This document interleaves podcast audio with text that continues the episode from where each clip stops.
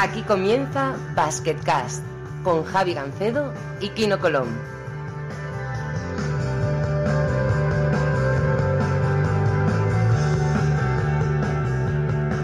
Hola a todos y bienvenidos a una nueva edición de Basketcast. Os habla Javi Gancedo. Eh, con vosotros, como siempre, está el MVP de- del podcast. Pino- Kino Colón, ¿cómo estás? ¿Qué pasa? ¿Qué tal? ¿Cómo estamos? Bien, bien, bien, bien. Aquí estamos, tú sabes, otra semana más. A ver qué tal. Y esta semana es eh, especial. Vamos a hablar un poquito de NBA porque tenemos la suerte de contar con uno de los mejores, yo diría, expertos de NBA en. Yo diría que en España y en Europa. Andrés Monge, muy buenas. ¿Qué tal? Muy buenas, un placer. Ya ves, tío, eh, tenía muchas ganas de tenerte. eh, vosotros tuvisteis la gentileza de invitarme a, a vuestro podcast, el fantástico El Reverso. Y lo mínimo que podía hacer es devolver la cortesía. De momento que tengo a ti, eh, supongo que a Gonzalo lo meteré en algún momento. Me gustaría meterlo, la verdad, eh, antes de los Let's Start, pero no sé si es una buena época para él, porque estará nervioso con el tema de los concursos de mates y eso. Sabe- sabes que le mola, le mola mucho. En fin, bueno, eh, vamos a empezar por el principio. Andrés, eh, mm, te has metido a youtuber. Esto es novedad de esta temporada. ¿Cómo, cómo te ha dado por ahí? ¿Cómo, por ¿Dónde está la motivación de meterte a youtuber? ¿Quizá un contacto nuevo con, con la gente? Sí, estaba buscando desde hace un par de años, la verdad. Tenía en mente probar y creo que es un canal eh, interesante para, para los periodistas y sobre todo yo que me dedico un poco más a hacer análisis de baloncesto, a tratar estadística, pues creo que es un nicho que está ciertamente vacío o al menos no repleto y por eso quiero, quiero probar porque tú sabes bien que he estado escribiendo toda la vida, eh, hago radio también, pero bueno, me, me apetecía probar otro canal de comunicación con, eh, con la gente y para tratar el baloncesto de un modo distinto también, utilizando imagen, que siempre creo que es interesante. Soy un, un culo inquieto en ese sentido y me apetecía probar. Sí, además, eh, no hay mucho, no hay mucho youtuber de baloncesto en. Ahora mismo está, bueno, está Outconsumer, que tiene un canal, pero es más de NBA Live y pocas veces habla, aunque luego tiene el programa eh, de NBA Basket Lover.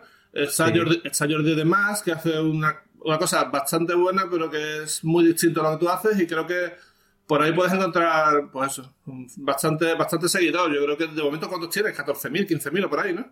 No, vamos, saqué el canal hace un mes nada más y estoy en 4.600, así más Bueno, o menos. cuatro- pues 4.600 en un mes es una barbaridad. ¿Qué quieres que te diga? Sí, sí, sí, la verdad. Sí, estoy contento, sobre todo porque, bueno, es una experiencia nueva para mí y lo que voy es aprendiendo in situ, aprendiendo paso a paso todos los días y sacando contenidos. Ya digo, hago lo que quiero en ese sentido porque puedo hacer análisis también a través de, de los vídeos o de diapositivas, así que contento por ahí. Sí, bueno, esto, esto de, digamos, de empezar una nueva aventura en Internet eh, tiene mucho de, aprend- de aprendizaje de tú mismo. O sea, yo, por ejemplo, con, Sí. con Basketcast, eh, yo no tenía ni idea ni de editar audio, ni de cómo iban los podcasts, ni de dónde subirlos, ni de cómo.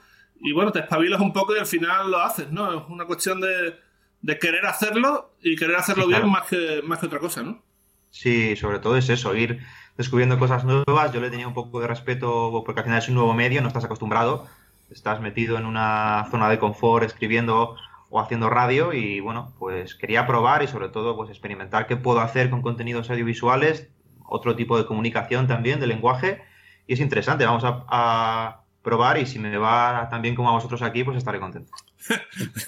Yo creo que con cuatro mil y pico ya te va mejor que a nosotros, pero bueno, eso ya es otra, otra cuestión. Eh, Kino, ¿tú te utilizas mucho YouTube para informarte o, o qué va? Pues la verdad es que no, pero habrá que empezar a, a utilizarlo. Yo al final con el Twitter e Instagram ya, ya tengo mucho porque bueno, estoy intentando eh, desconectarme un poco del teléfono móvil que estamos todo el día enganchados, entonces ahora intento eh, intento no estar muy pegado todo el día al móvil. Pero bueno, es algo interesante. Yo sé que por ejemplo Edgar Vicedo eh, también es un, un youtuber y es- él está emocionado con eso, va haciendo cosas varias, ya él sí que lo he ido siguiendo alguna vez. Pero bueno, tenemos que seguir también a Andrés, que es interesante. Sí, desde luego te, te lo recomiendo. El análisis, por ejemplo, ahora esta semana hice un análisis sobre Nikola Jokic, hablando cómo Denver mejora mejora muchísimo cuando él está en la pista, que, que te lo recomiendo absolutamente. Y, y bueno, no, hombre, yo YouTube, eh, aparte de, de, bueno, de, últimamente sí me ha dado por, por seguir algunos youtubers, pero tradicionalmente siempre lo usaba para ver highlights y, y top 10, que es lo que hace todo el mundo, ¿no? Ver las mejores jugadas de los partidos, ver, en fin, ese tipo de cosas Sí. que complementan un poquito el día a día, ¿no? Pero bueno, eh, la verdad es que al final en baloncesto lo que manda es el top ten. Eh, lo que más se ve es el top ten y, todo el mundo lo quiere, lo quiere ver, vaya. Eh, lo sé por experiencia porque lo tuve que hacer cuatro años. Estuve haciendo el top ten en, cada semana en Euroliga y, el, era el vídeo más visto, pero con muchísima diferencia. ¿eh? Sí, todo lo que son contenidos rápidos de highlight y demás funcionan súper bien. Al final es un poco el reto, ¿no? Tener en cuenta otro tipo de, de contenidos que se puedan hacer. Yo hago un poco más contenidos tranquilos, digamos, análisis. Entonces, pues puede ser interesante. Es un reto para mí en ese sentido también, te digo. Eh, eh, pues tratar de que la gente pueda ver contenidos más sosegados en YouTube, que no sea simplemente highlights, claro. Aquí cada uno de los tres nos estamos metiendo en berenjenales interesantes. Eh, el que más, por supuesto, es Kino, que se ha, se ha lanzado la aventura de la Liga Turca y y bueno, pero de momento parece que va bien. Esta, esta semana 18 puntos, 7 rebotes. John al Raúl la semana pasada le dijo que, que, apretara con los rebotes y parece que ha hecho caso. Y 6 asistencias, pero bueno, la verdad es que esto es un equipo muy físico y os pasó por encima un poquito en los últimos 12, 13 minutos, ¿no? Sí, la verdad es que sí, jugamos una primera parte muy buena, pues siguiendo el plan un poco que teníamos para, para el partido.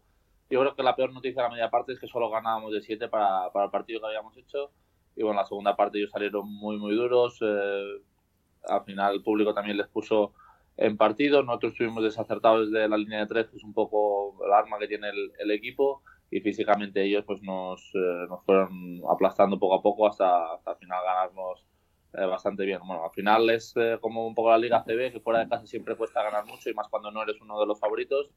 Y de, bueno, de momento eso sigue así, tres victorias en casa y dos derrotas fuera de casa, pero bueno, esperemos que, que podamos seguir eh, ganando en casa, que es lo importante para al final acabar en, los puestos que, deseamos. Hablando, de YouTube y hablando de Bachi el equipo de, Kino, eh, me ha sorprendido mucho eh, que ahora de repente ha aparecido un himno del club, que lo han sacado dos raperos turcos, y que en una semana ha tenido 4 millones de visitas. O sea, ¿esto qué es?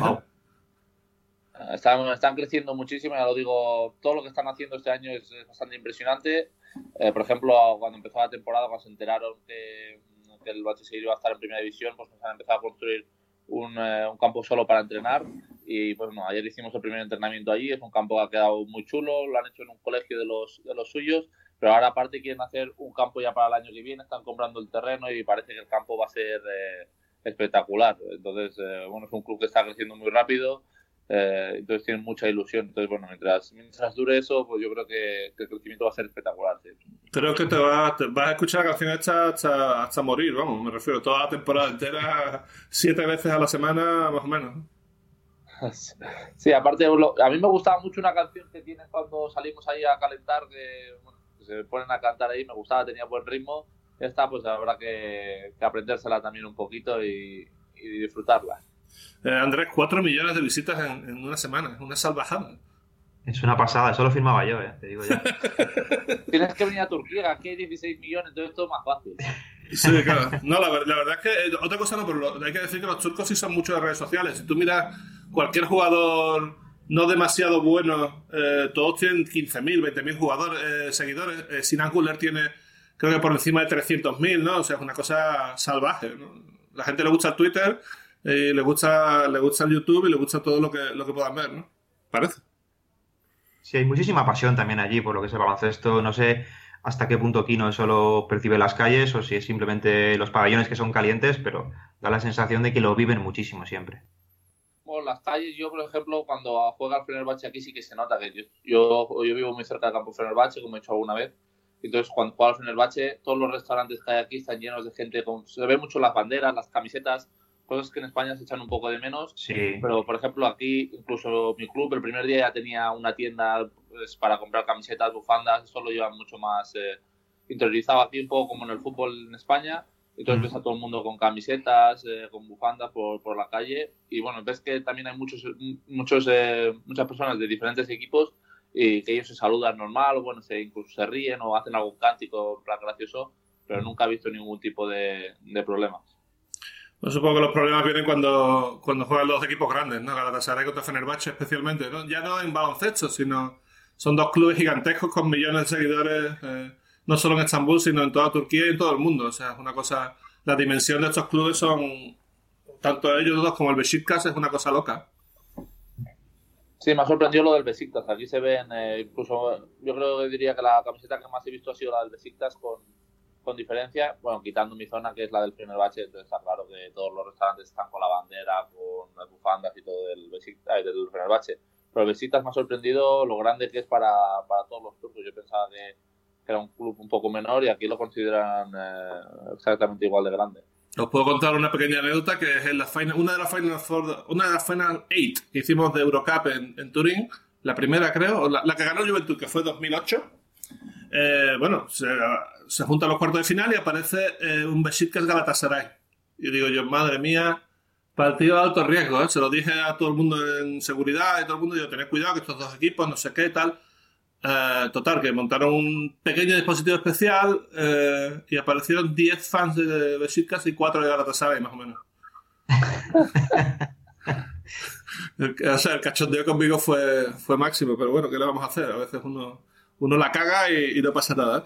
Eh, bueno, quería hablar del reverso, Andrés. Eh, sí. Sobre todo tengo mucho interés por, por de dónde sale el podcast, ¿no? Porque parecía que era una idea de Ramón 13, pero al final lo que hacéis vosotros, ¿qué pasó? Sí, bueno, fue una idea que eh, originalmente es de Ramón Treced junto con Jacobo Rivero y lo que pasó, bueno, pues fue simplemente que Ramón quería hacer el podcast con nosotros, pero luego finalmente por cuestiones varias, pues eh, Ramón no estuvo en el proyecto final eh, y nosotros nos encontramos con la situación, Gonzalo y yo, con un programa de baloncesto, con unos medios fantásticos que teníamos en un estudio de radio y, nos sentimos casi en, la obligación moral de aprovechar esa situación que nos había brindado Ramón y tratar de hacer un programa de, de, de, lo que nosotros queremos hacer de baloncesto contando historias al respecto de lo que es el juego y sus, y sus protagonistas. Entonces, pues eh, nació un poco de forma agolpada o de imprevisto, porque nos encontramos, ya te digo, con un programa que no estaba diseñado para nosotros dos y desde entonces pues lo, lo intentamos hacer lo mejor posible semana tras semana y desde luego es algo que nosotros eh, no, nos, no nos esperábamos, os lo, os lo digo ya, pero lo estamos aprovechando porque le damos muchísimo cariño a ese formato y la gente se porta siempre genial con nosotros, las recepciones son eh, excepcionales, así que bueno, pues, pues estamos en ello, intentando hacer radio. Sí, y haciéndolo muy bien además. Eh, tenéis como una parte eh, fundamental de análisis, normalmente monotemática, sobre un jugador, sobre un club, sobre una situación. Y siempre dais unos minutos a, a, gente de otros podcasts, ¿no? Parece que esa sea la premisa, ¿no? Sí, siempre queremos dar una ventana al final de los programas. Hay muchísima gente con muchas cosas que contar siempre.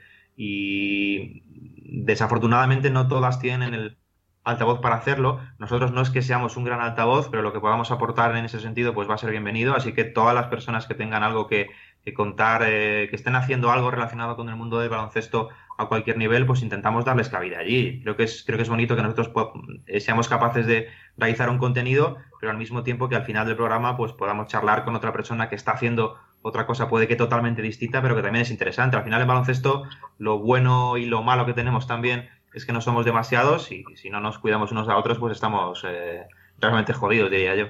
Sí, Kino, esto es una revolución. Al final, el, el montártelo tú mismo, el poder eh, subir tu mismo contenido a, a internet y que la gente los escuche, la verdad es que lo cambia todo. No necesitas una radio potente, no necesitas eh, pertenecer a una corporación para, para poder expresar tus ideas, ¿no?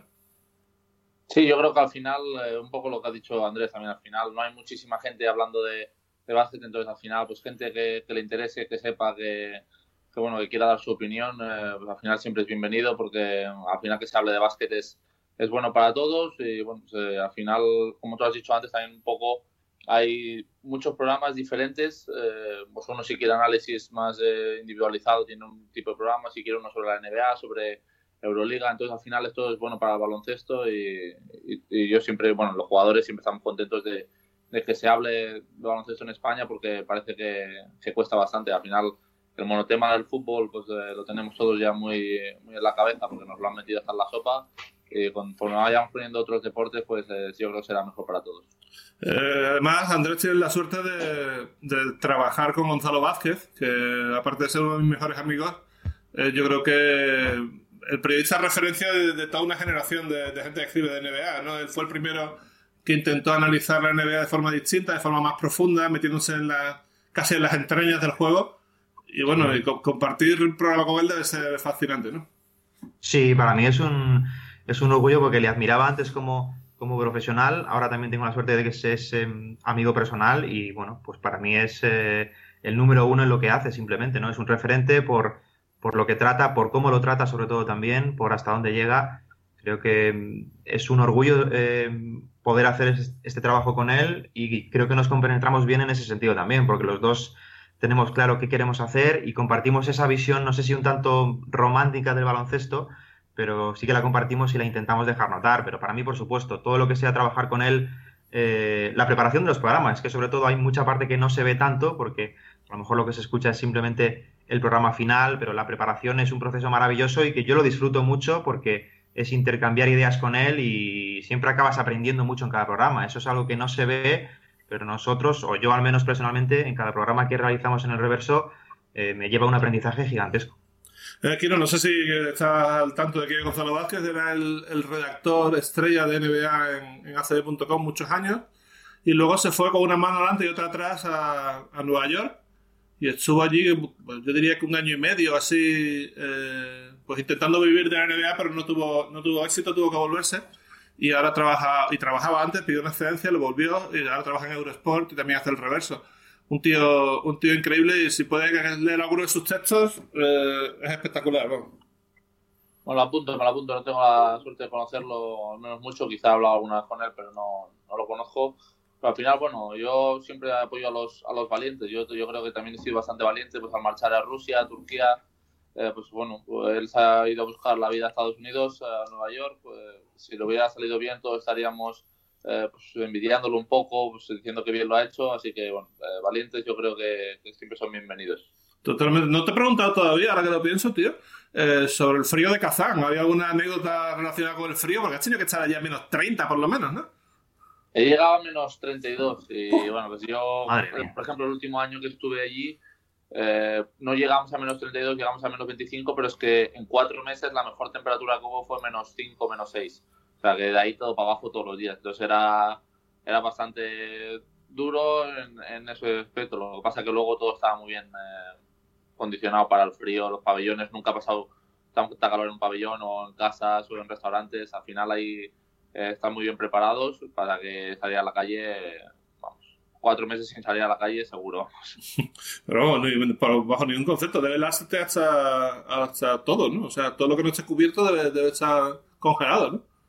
Sí, veías a la gente pues, solo se dejaba ir los ojos un poco al aire y ya le, las pestañas ya se le medio congelaban. El dos minutos que tardaban, por ejemplo, en ir a comprar algo o en llegar al restaurante. Y pues es bastante, si no lo has vivido nunca, incluso con guantes, pues no podías a veces acabar de doblar los, eh, los dedos de las manos. Eh, era bastante impresionante. Lo que pasa que, que, bueno, como ya te digo, sales ultra preparado a la calle porque si no, no hay huevos de aguantar ahí dos minutos. Claro, yo en Kazán dos veces. Una fue por una final del Eurocup eh, que ganó Valencia en 2014, creo que fue. Y luego la vez que te conocí con, con Marco, que era septiembre, que era el Media Day de, de Unis Kazán. Andrés, menos 32 grados, tío, qué horror.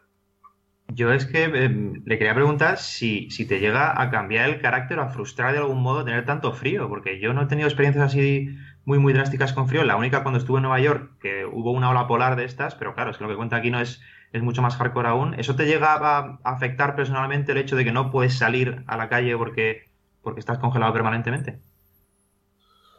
Bueno, al final ahí hay, pues, eh, haces vida de otra manera. Yo me adapté muy bien, entonces hay muchos centros comerciales, eh, restaurantes que son espectaculares y te vas moviendo un poco pues, por otros eh, ámbitos. Al final la calle es verdad que, que, no la pisas mucho, pero al final eh, mi estilo de vida o lo que nosotros hacíamos allí no era tan tan diferente a lo que puedo hacer, por ejemplo, aquí en, en Turquía. Es verdad que ahora pues hago algún paseito por aquí, por la por los alrededores de donde vivo, pero allí, bueno, lo hacías en un centro comercial que es una forma diferente, pero también tenía su encanto, porque, por ejemplo, los centros comerciales había una pista de hielo, entonces veías a los niños patinar o a la gente patinar y era bastante bonito. Eh, bueno, tenía sus cosas también eh, positivas y bonitas. Está claro. Bueno, Andrés, ¿qué te parece la iniciativa del tener a un jugador en activo como, como Kino en Basket Cast? Porque esto en la NBA pasa. También he visto que pasa en el fútbol australiano, he visto que también tienen un podcast oficial con siempre el mismo jugador toda una temporada. Pero yo creo que es un poquito pionero, no sé, ¿qué te parece? Sí, A mí me, cuando me lo comentaste, la verdad te lo dije, me, encantó, porque creo que es algo que no se hace aquí, que se debería hacer. Eh, me pareció muy valiente por parte de Kino también meterse en algo así. Y, la verdad es que no tengo nada más que palabras de elogio para lo que hacéis, especialmente por el fondo de lo que hacéis. Luego podéis hacer más o menos lo que os apetezca, llevarlo de un modo u otro, del que os sintáis más cómodos, pero tener a un jugador la presencia con un periodista como tú, Javi, también creo que es, eh, es positivo para, el baloncesto. Normaliza un poco la situación también entre los jugadores, meterlos en los medios, que, que, digan lo que piensan sobre el juego, sobre muchas otras cosas. Creo que es positivo. Eso, como, como, como dices, se hace mucho en, en, en, Estados Unidos. Por ejemplo, el podcast de JJ Reddick se llegó a hacer muy, muy famoso. Y, la verdad es que me parece fantástico. Ojalá se hiciera muchas más veces y creo que hay que normalizar también estas cosas, ¿no? Tener aquí a Kino, Kino puede hablar de muchas cosas, de baloncesto, ¿quién mejor que él? Pues eh, es aplaudo, sin duda. Bueno, Kino, ¿qué te parece? Eh? Eres un pionero, tío.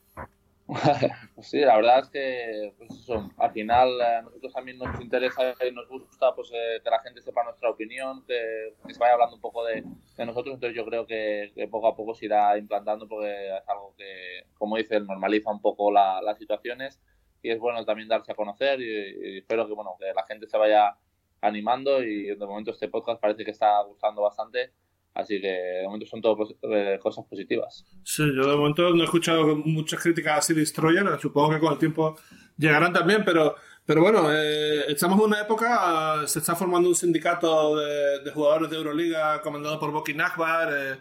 Eh, los jugadores cada vez quieren tener más voz, quieren expresar su opinión. gente en Twitter, por ejemplo, se me ocurre Nikola Kalinic, es muy vocal hablando de, de las cosas que le pasan y los problemas que pueda tener yo creo que cuantos más medios tengáis a vuestra disposición, mejor, creo, vaya. Sí, está claro. Si al final eh, todo eso es para, hacernos oír, para decir un poco lo que, lo que nos gusta, que al final somos lo que, los que vivimos el, día a día, pues bueno, las, las situaciones que, algunos eligen, al final nosotros las sufrimos o las disfrutamos. Entonces, eh, que también se sepa nuestra opinión, yo creo que es, que es importante y bueno, contra más medios tengamos, eh, como tú dices, mejor. En fin, bueno, eh, creo que sería un pecado eh, no hablar de NBA teniendo aquí a Andrés Monge, lo cual tenemos que hablar un poquito de NBA. Sería un pecado para mí no hablar de los Denver Nuggets, porque una vez que estamos jugando bien, eh, lo mínimo es sacar el tema. Y también Juan Hernán Gómez es buen amigo de Kino, así que creo que si tenemos que hablar de la NBA, hablar de los Nuggets es un buen timing, ¿no? Andrés, ¿estás sorprendido tú desde tu punto de vista de experto? ¿Esperabas que el equipo estuviera 9-1 y, y, bueno, liándola tanto? Desde luego 9-1 no, eso, eso te lo digo ya, pero sí que, sí que esperaba que, lo hicieran bien, porque los últimos años se han hecho muchas cosas bien y al final faltaba un poco de punto defensivo, porque el entrenador es bastante defensivo en ese sentido, prioriza mucho eso. No lo habían tenido los, los últimos años y si defienden un poquito, yo creo que más o menos decente, en ataque es que son una auténtica sobrada, porque Jokic es un, es un fuera de serie, es un genio y luego el resto del equipo, el resto del, eh, del perímetro está muy bien formado a mí es un equipo que me divierte mucho ver, sinceramente, y luego pues espero que le vayan las cosas bien. Han empezado quizás por encima de las expectativas, vamos a ver cómo son capaces de, soportarlo, pero mm, me gusta que los equipos con ese tipo de propuestas tan, tan alegres, tan divertidas, eh, les vaya siempre bien, claro. Es que no, Juancho, impresionante, ¿eh? el otro día 23 puntos, ha vuelto otra vez a la rotación, está jugando 25 minutos, eh, demostrando que tiene sitio allí, ¿no? Sí, la verdad que sí. Yo creo que estos dos últimos años había sufrido bastante porque, bueno, muchos partidos apenas eh, jugaba y, bueno, pues este año, pues ver que empieza el equipo también, que yo creo que ha sido la, sorpresa positiva de, la liga. Encima él tiene un protagonismo mayor, metió el tapón ya para, para cerrar la victoria contra Golden State. Luego fue el mejor jugador del partido el día este que hizo 23 puntos y, bueno, el tío va entrando en, en rotación eh, y al final él puede demostrar está preparado de sobra para jugar en esta liga. Y bueno, yo creo que, si no me equivoco, los dos últimos años ellos han quedado como a un partido o a dos solo de, de playoff y que este año yo, yo creo que ya les toca.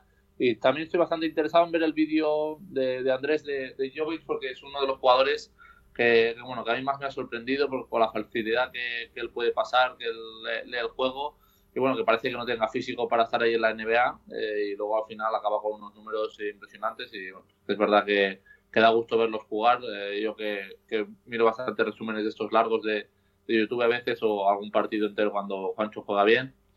Eh, entonces, bueno, da bastante gusto y esperemos que, que acaben en, en playoff, que yo creo que es el objetivo de, la franquicia. No, sí, sobre todo eh, lo que más eh, estoy de acuerdo con Kino, es que mm, las oportunidades para Juancho van a ser limitadas quizás, pero las está aprovechando. En eso estoy bastante eh, con él. Eh, quizás no lo ha pasado bien los, los, los, años de debut, pero creo que tiene las condiciones necesarias para hacerse un hueco allí y si sigue insistiendo creo que lo va a lograr. Y sobre Denver es que es lo que, lo que estamos hablando. Para mí es un equipo que que es una pasada verles jugar. Y la cuestión es hasta, hasta dónde van a defender. No sé si tú, Javi, tienes algunas dudas también atrás con ellos, porque son donde pueden venir. Pero si lo hacen mínimamente bien atrás, van a ganar cerca de 50 partidos seguro. Yo, yo creo que Jokic ha mejorado en defensa, sobre todo en la lectura del pick and roll este año. Eh, está siguiendo bastante mejor y creo que creo que ha mejorado. Y si no, tiene detrás a Plumlee, que, que, es una bestia, o sea, me refiero. Mucho, mucho mejor jugador defensivo que Jokic de aquí a, de aquí a Roma. Si tuviera algún problema algún día de falta de altitud de Jokic, pues con pegarle un banquillazo y meter un poquito más a Plumlee tienen, tienen suficiente. Creo que los demás jugadores más o menos en defensa se mantienen. Yo creo, diría que Hernán Gómez, eh, a pesar de que ha metido 23 puntos, está notando mucho, su fuerte es la defensa. Un tío con uno contra uno aguanta bastante, ¿no? Eh, yo lo que quería hablar de todas formas es de Jokic. Eh, a ver, no salta, no corre, pasa muy bien, tiene un talento extraordinario. a mí muchas cosas me recuerda a la River. distinta posición, distinta época pero en el sentido de falta de atleticismo dividido por talento, o bueno, o más bien lo, lo contrario, talento dividido por atleticismo debe andar por ahí, por ahí, ¿eh? Sí, sobre todo es que el, cerebro le va a una velocidad distinta al resto de los mortales, parece, ¿no? Parece que ve el, ve el, juego de forma mm, distinta a los demás. Hay muchos compañeros que estos años eh, les encanta jugar con él porque simplemente dicen que viéndole eh, la forma en la que les mira, ya saben que si cortan van a recibir el balón. Es que son cosas absolutamente increíbles, ¿no? Que te, las cuentan y no te las crees. Es decir, que tú mires a un jugador y sepas que automáticamente en un segundo vas a tener el pase perfecto para que tú anotes, ¿no? Entonces, eh, si tú eres compañero, si te gusta cortar, anotar, es, eh, o al menos debe ser el paraíso jugar con él. Y yo creo que ahora, por ejemplo, en un baloncesto que está premiando mucho lo que es el, atleticismo de los jugadores, eh, muchos jugadores pues son ahora más atletas y más en la NBA que, bueno, que buenos lectores de juego, pues tener uno como un poco la vieja usanza, pues un pivo que, sepa pasar, que sepa leer el juego también, pues al final destaca mucho porque eso, porque no hay, no hay muchos. Eh, no creo que haya ningún pivo pasador ahora en, la NBA como, como él. Yo creo que Mar Gasol y Pau Gasol son de los otros que, saben leer muy bien el juego y pueden pasar eh, muy bien, pero quizá ahora mismo, por ejemplo, Pau tenga menos protagonismo en su equipo, menos minutos, pues también son gente con mucho talento y que leen muy bien, pero ya lo digo, no, no predominan mucho así en la NBA. Entonces, eh, al final, falta gente así, yo creo, falta un poco de, talento, se está premiando demasiado al, al físico y a veces eh, gente que sepa jugar bien al, baloncesto y leer todo, todo lo que pasa alrededor suyo es eh, igual más importante. Eh, Kino, ¿hay algo que te esté sorprendiendo en el inicio de NBA? ¿Algún jugador, algún equipo aparte de los Nuggets?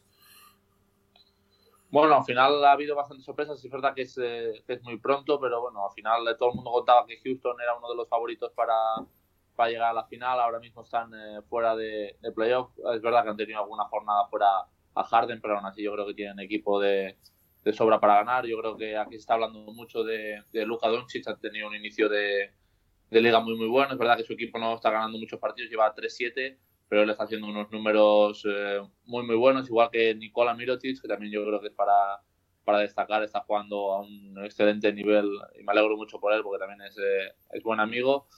Y luego en el este, pues eh, yo creo que como todos pensábamos, Toronto, si estaba bien Leonard, era uno de los equipos que, que, va a estar ahí luchando para, por la primera posición. Yo creo que va a acabar primero y quizá pues, ha sorprendido algún resbalón de, de Boston.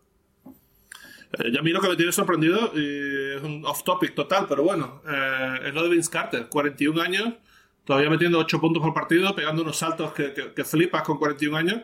Me parece un prodigio de la naturaleza como, como no, no se ha visto nunca. No sé, Andrés. Eh, bueno, ¿qué te parece? Primero, todo lo que ha dicho Kino, que está bastante puesto en la NBA, como ves. Y segundo, lo, de, lo del tema de, de Carter, que me parece una cosa loca.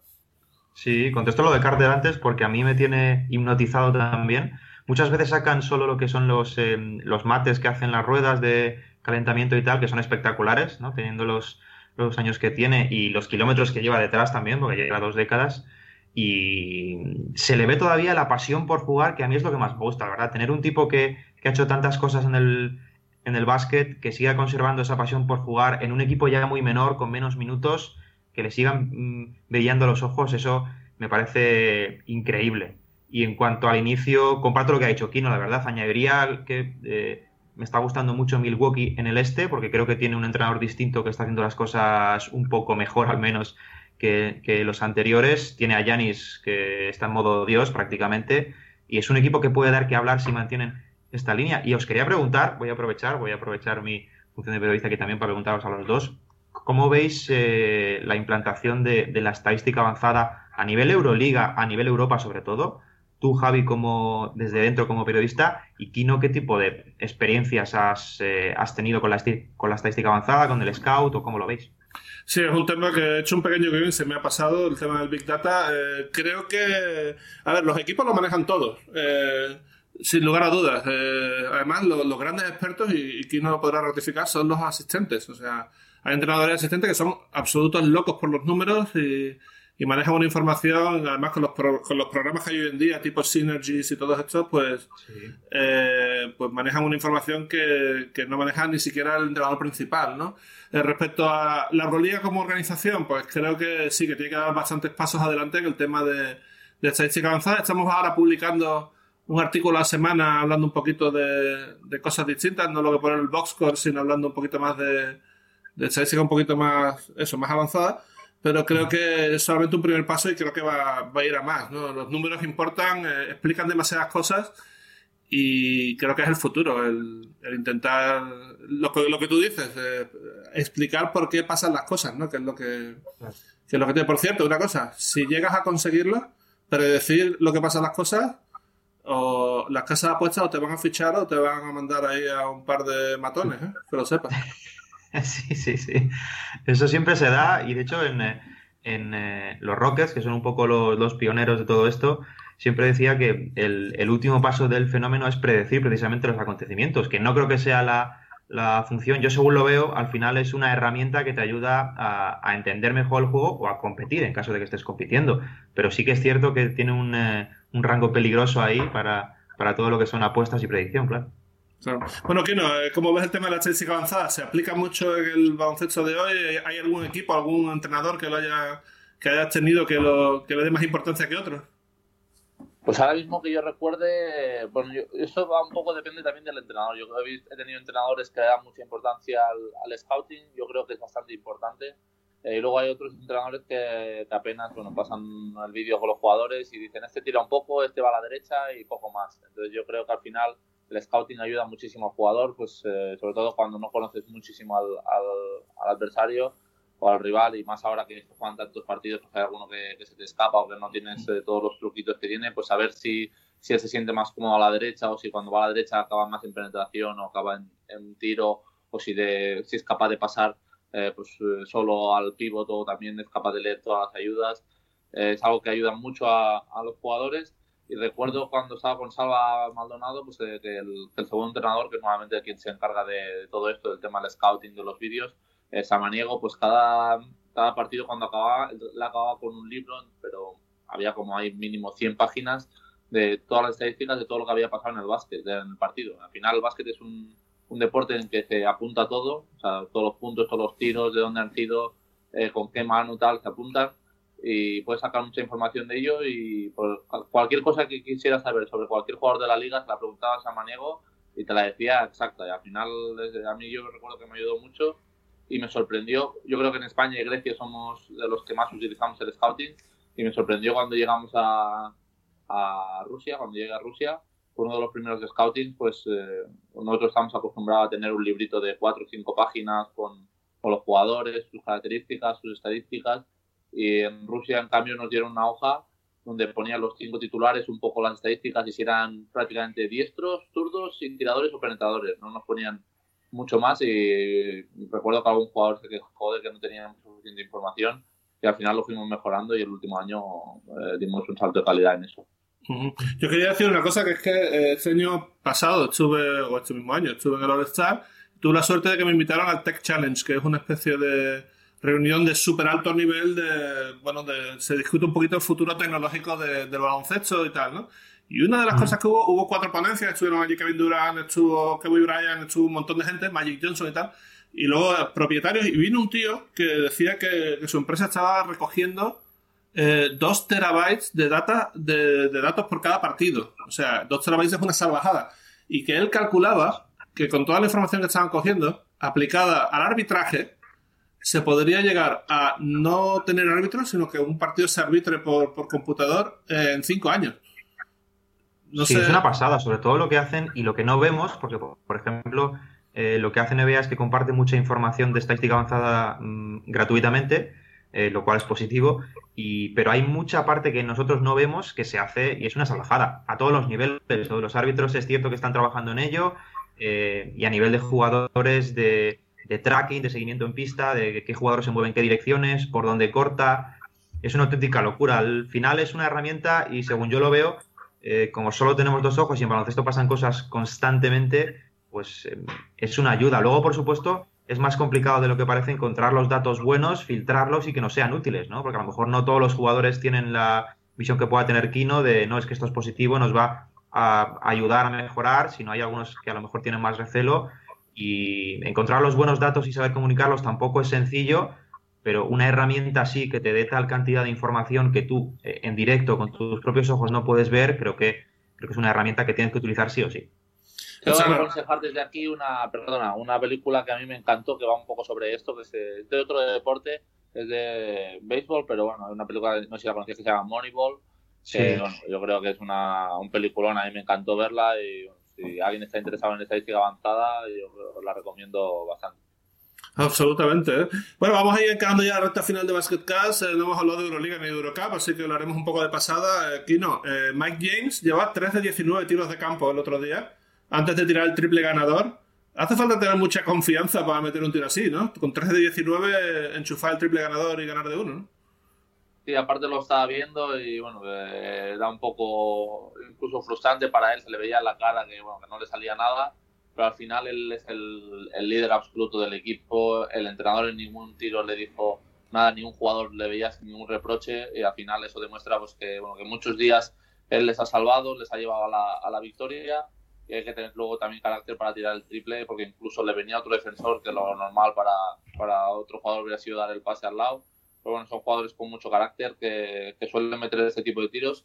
Y yo recuerdo pues, eh, esa vez para mi mala suerte que en campo del, del Panathinaikos ganábamos de dos. Eh, yo creo que yo metí eh, un tiro libre al final, o los dos tiros libres para ponernos dos arriba y me cambiaron y desde el banquillo vi cómo nos metía un triple en el último segundo Mike también para, para ganarnos en su campo. Y bueno, pues al final es un jugador muy, muy determinante que no tiene miedo a, pues, acabar con 3 de 20 o 4 de 20, sino que quiere tirarse la, la última y se le veía en los ojos que, que, iba para adentro. Di la verdad, si llega hasta tú en el campo, el triple no lo tira, ¿eh? El triple lo tiro yo, entonces.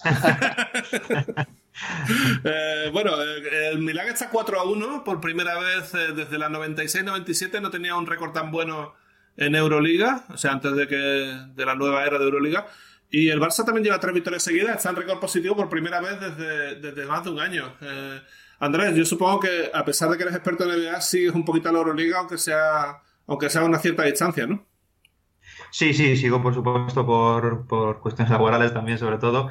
Eh, creo que es, mm, es, bueno ver a Milán y sobre todo es bueno ver al Barça que ha tenido una, una etapa eh, oscura, podemos decir, sin muchos éxitos. Creo que sigue siendo un equipo que está en bastante formación, pero por ejemplo eh, la llegada, creo, de Singleton les está ayudando mucho a competir, eh, les da un tono competitivo más alto y mm, son buenas noticias al final que, que, la Euroliga podamos ver nuevas caras de lo que hemos visto en las últimas Final Four, a los, a los auténticos ogros, a Fenerbahce, a Chesca, al Real Madrid, pero que haya más equipos que se puedan meter en esa pelea por jugar la Final Four es positivo. Milán tiene mucha tradición también, por supuesto, y el Barça, pues eh, alegra ver que están haciendo otra vez las cosas para intentar volver, porque tienen talento para hacerlo, claro. Claro, bueno, esta semana tenemos partidos históricos por un tubo. Para empezar, tenemos un Maccabi Madrid, que es el partido más repetido en competiciones europeas. Va a ser la número, número 57 que juegan los dos equipos. En Milán, Chesca eh, jugaron una semifinal el año 66 cuando estaba Bill Bradley. Eh, jugaron una semifinal de Euroliga. Y bueno, al final eh, también un Panathinaikos Olympiacos bastante guapo. El derby griego nunca, nunca decepciona.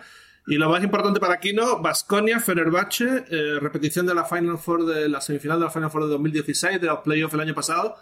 Eh, y siguiente rival de Kino, el Bache juega eh, contra Fenerbahce el domingo. Esperas aquí que haya partidos físicos, tres o cuatro prórrogas, supongo que es lo que, lo que quieren. Las tres o cuatro prórrogas nos vendría perfecto. la verdad es que, bueno, Vitoria siempre es un campo muy duro. Pedro Martínez es un equipo, pues una máquina de equipo. Yo creo que que poco a poco pues, irán subiendo puestos en la clasificación, como ya hablamos la, semana pasada. Y bueno, pues es un, partido seguramente, bueno, seguro, muy exigente para, para Fenerbahce. Entonces, eh, bueno, vendrán cansaditos. Lo que pasa que al final Fenerbahce eh, tiene tanto equipo y, bueno, tiene tanto banquillo que al final eh, cualquiera que, que, pueda estar un poco más descansado puede hacer un partidazo porque, bueno, tiene una rotación muy, muy larga. Pero bueno, yo creo que este es uno de los partidos que, que se eh, importantísimo para ver y muy bonito. Y luego el Panathinaikos Olympiacos, como tú dices, eh, siempre un derby ahí en, en, Grecia con todos los fans, eh, siempre es espectacular de ver. Yo te digo, en Eurocup la noticia fundamental es el cese Sasa Bradovic como entrenador del Lokomotiv Kuban. A mí me pilló por sorpresa, ¿vale? Que habían perdido dos partidos seguidos en casa contra el Alba en Eurocup y contra el Kalev, que es un equipo bastante del montón en la Liga VTB. Pero este señor ha ganado 20 partidos seguidos el año pasado, los ha metido en semifinales, los ha metido en la final el año pasado los dos, en dos años ha sido muy competitivo en Eurocup. No, no sé, ¿nos sorprende un poco que hayan hecho a Obradovic? Yo creo que al final se debe también a una decisión que va más allá de lo, deportivo, de las tensiones internas que puedan tener allí, porque sí que es sorprendente que, que, un tipo que pueda haber hecho tantas cosas a corto plazo, además, como dices, que no es que no se nos remontemos a 10 años atrás, eh, pero hay que ver ahí qué es, qué es lo que ha sucedido entre el club y el entrenador, qué tipo de tensiones ha habido, porque si lo ves desde fuera, por supuesto que sorprende y no le encuentras mucho sentido. Además, despedir a un entrenador tan pronto, cuando te ha dado tanto eh, hace no mucho, pues eh, no creo que sea una idea demasiado consistente. ¿Qué te parece a ti, Kino? Tú que has jugado la Eurocup, has jugado contra el Loco varias veces, es un equipo, era un equipo bien armado, bien preparado. Sí, muy sorprendente. Este año habían hecho pues, eh, fichajes eh, muy prometedores. Es más, lo poníamos como, creo que sigue siendo uno de los favoritos para, para ganar la Eurocup. En, en Liga, pues bueno, solo han tenido este pequeño fallo, pero al final yo creo que en Liga Rusa estos fallos se, castigan mucho. Ahí los presidentes eh, a veces tienen menos paciencia y pues, al final yo creo que él era un entrenador muy exigente y como dice Andrés, algo más habrá tenido que, que pasar aparte de los partidos para para este FC porque yo creo que, que él había demostrado sobre todo el año pasado que, era un entrenador que le iba muy bien a este, a este equipo, llegaba a la final teniendo muchas opciones de ganar invicto de la Eurocup y luego en, en BTV quedaron terceros y también hicieron un muy buen papel, así que eh, sí que sorprende bastante. Ah, bueno, lógico es que traigan a Perasovic o a Plaza, entrenadores que han ganado la Eurocup y que conocen la competición. Por cierto, John Plaza, si no se tuerce, si no encuentra equipo, si ojalá, ojalá no pueda venir, sería sería bueno para él, eh, será el próximo invitado en Basketcast la semana que viene. Eh, veremos si, si, puede ser. Pero bueno, yo creo que por ahí andan los tiros, ¿no? Intentarán buscar a alguien, ¿no? Algún entrenador, sobre todo con experiencia en Eurocup, para, para ser competitivo, porque este equipo está hecho para ganar la competición. Sí, muy buenos fichajes eh, este año. Yo creo que, que, también han cambiado bastante el equipo y al final eso lleva un tiempo y bueno, pues no han tenido la paciencia de, de aguantarlo un poco más a Obradovic, que yo creo que al final él es un entrenador que, los hubiera puesto a un tono físico espectacular y con, un equipo de esa magnitud yo creo que hubieran sido candidatos para, luchar a, la Eurocup y bueno, veremos qué, entrenador traen, pero bueno, ahí en Rusia seguro que, que traen un buen entrenador, uno de, nombre que haya ganado algo, yo estoy casi seguro de eso porque es lo que, lo que ahí buscan. Sí, es raro porque eh, la excepción fue Kazán. Cuando tú estabas allí trajeron al chico este griego que estaba en Aris que no tenía mucho cartel, pero tú lo hizo bastante bien. Bueno, él, acababa de ser el mejor entrenador de la Liga Griega el año pasado, acababa de llevar a la final, si no me equivoco, al, al AEC, no sé si fue de la Copa y a la semifinal de la, de la Liga jugando muy bien, con un presupuesto muy bajo, porque aparte habían tenido problemas con el dinero y tal, y bueno, eh, yo creo que, que, no era la primera opción, tocaron dos o tres eh, nombres bastante interesantes, pero al final, al no poderlo firmar, lo firmaron a, a un obreo que, que bueno, que, yo creo que Costas Kaimakoglu ahí tuvo bastante, bastante mano y que les aconsejó un poquillo. La mano que mece la cuna, macho. En fin, bueno, eh, vamos, a, vamos a terminar con unas cuantas preguntas. Eh, casi todas son para Andrés Monge, obviamente, porque es el invitado. Eh, tengo una doble pregunta de Silvia. La primera es, eh, ¿es Terry Stotts el entrenador más infravalorado de la NBA? Pues mm, es posible que sí. A mí, desde luego, me, me, gusta mucho. No siempre está muy bien tratado por la prensa por los medios al estar en Portland. Pero yo creo que lleva haciendo milagros, entre comillas, con la plantilla eh, dos o tres años consecutivos. Y yo te podría decir que sí. Hay muchos entrenadores muy buenos en la NBA, eso sí que es cierto. Pero Terry Stotts, de los, de los clásicos y con todo lo que está haciendo, pues para mí sí. Si no es el que más, entre los tres que más seguro. Eh, también te preguntan eh, cuántas horas aproximadamente has invertido en escribir la guía NBA de gigantes. Por cierto, felicidades, fantástica. Eh, ¿Te queda tiempo para comer y dormir? Pues la verdad es que no demasiado. Es, es un proceso muy largo que no sé si volveré a repetir. Son cinco años seguidos ya con ella y son varios procesos. En escribir más o menos tarda un mes escribirla, pero luego hay un proceso anterior que es recogida de datos y lo que no se ve que es la cantidad de partidos que veo durante el año. Se podría decir que la guía empieza el año anterior, ¿no? Eso es más o menos el resumen de la, de la locura. Eh, tenemos una pregunta para aquí, nos dice, para un jugador profesional que juega lejos de su país, ¿qué tipo de ciudad sería peor para su rendimiento? Una donde haya nada de ocio, sea muy fea y no haya nada que hacer a partir de las cuatro y media, otra bonita, con mil cosas que hacer, abierta 24 horas y con muchas cosas que ver. Bueno, yo creo que al final eh, la felicidad y el estar a gusto en un sitio siempre ayuda a la hora de, de poder jugar bien y si al final si un, jugador es inteligente y hace lo que tiene que hacer, siempre es mejor estar en una, en una buena ciudad, una ciudad que te, puedas hacer de todo. Eh, siempre, siempre ayuda. Yo creo que al final estar a gusto en un sitio es, es clave, es básico y la adaptación a la misma ciudad. Así que yo elijo siempre una buena ciudad.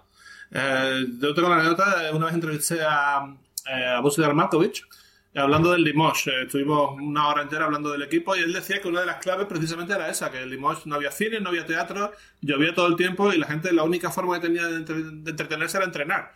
Y estaban todo el día entrenando. Y por eso dice que ganaron la, Euroliga, ¿no? O sea que...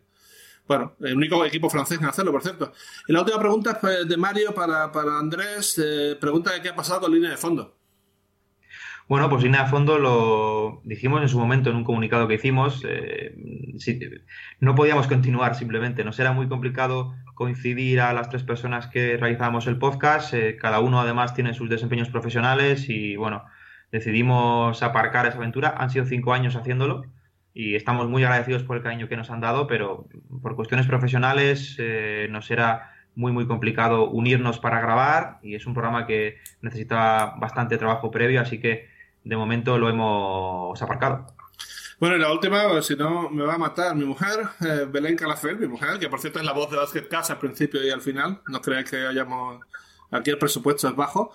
Eh, es para aquí y para mí. Dice: Ahora que se acercan las Navidades, tendremos una imagen bucólica de postal navideña de los dos con jersey del primar de renos navideños. Eh, le, ha contestado yo, le ha contestado yo en Twitter: No, porque no hay Primark en Turquía. Mira qué mala suerte, ¿eh? Mira qué ya, mala suerte. ya, yo lo he intentado, pero es que no hay prima en Turquía y HM no, tiene tallas grandes, así que no, no puede ser. Siempre se puede hacer un envío, ¿eh? Siempre se puede hacer un envío, yo lo dejo ahí. bueno, pues, pues nada, esto es todo. Eh, muchísimas gracias, Andrés. Eh, te seguimos en, en, todas partes, tanto en el reverso como en Gigantes, como aquí en Zona, como. Bueno, estás en, estás en mil sitios, ¿eh? Y por supuesto en tu canal de, en tu canal de YouTube. La verdad es que Estás muy activo y te deseo mucha suerte. Y espero que no sea la última vez que te vienes por aquí, por las casas. A vosotros, cuando queráis, ha sido un placer, me lo he pasado muy bien y os seguiré escuchando, por supuesto. Y cuando queráis, pues aquí estaré. Un abrazo a los dos. Muy bien. Muchas gracias. Gracias, gracias a ti. Y Kino, eh, bueno, mucha suerte contra Fenerbahce. Eh, los grandes retos hay que, hay que afrontarlos, ¿no? Así que a por ellos, a ver qué tal va la semana y, y ya hablaremos la semana que viene de ello, ¿vale? A por ello vamos. Y nada, muchísimas gracias a todos. Ya tenemos más de mil seguidores en, en Twitter. De hecho, hicimos un sorteo eh, de una camiseta que tenía por ahí del Bayern Múnich. Y tengo que quedar con el, con el ganador, que es de aquí de Hospitalet, a ver si, a ver si llego con él mañana y hacemos alguna foto o algo. Eh, lo dicho, eh, gracias a todos por el seguimiento y nos vemos la semana que viene aquí en Basketcast. Hasta aquí Basketcast con Javi Gancedo y Kino Colombo.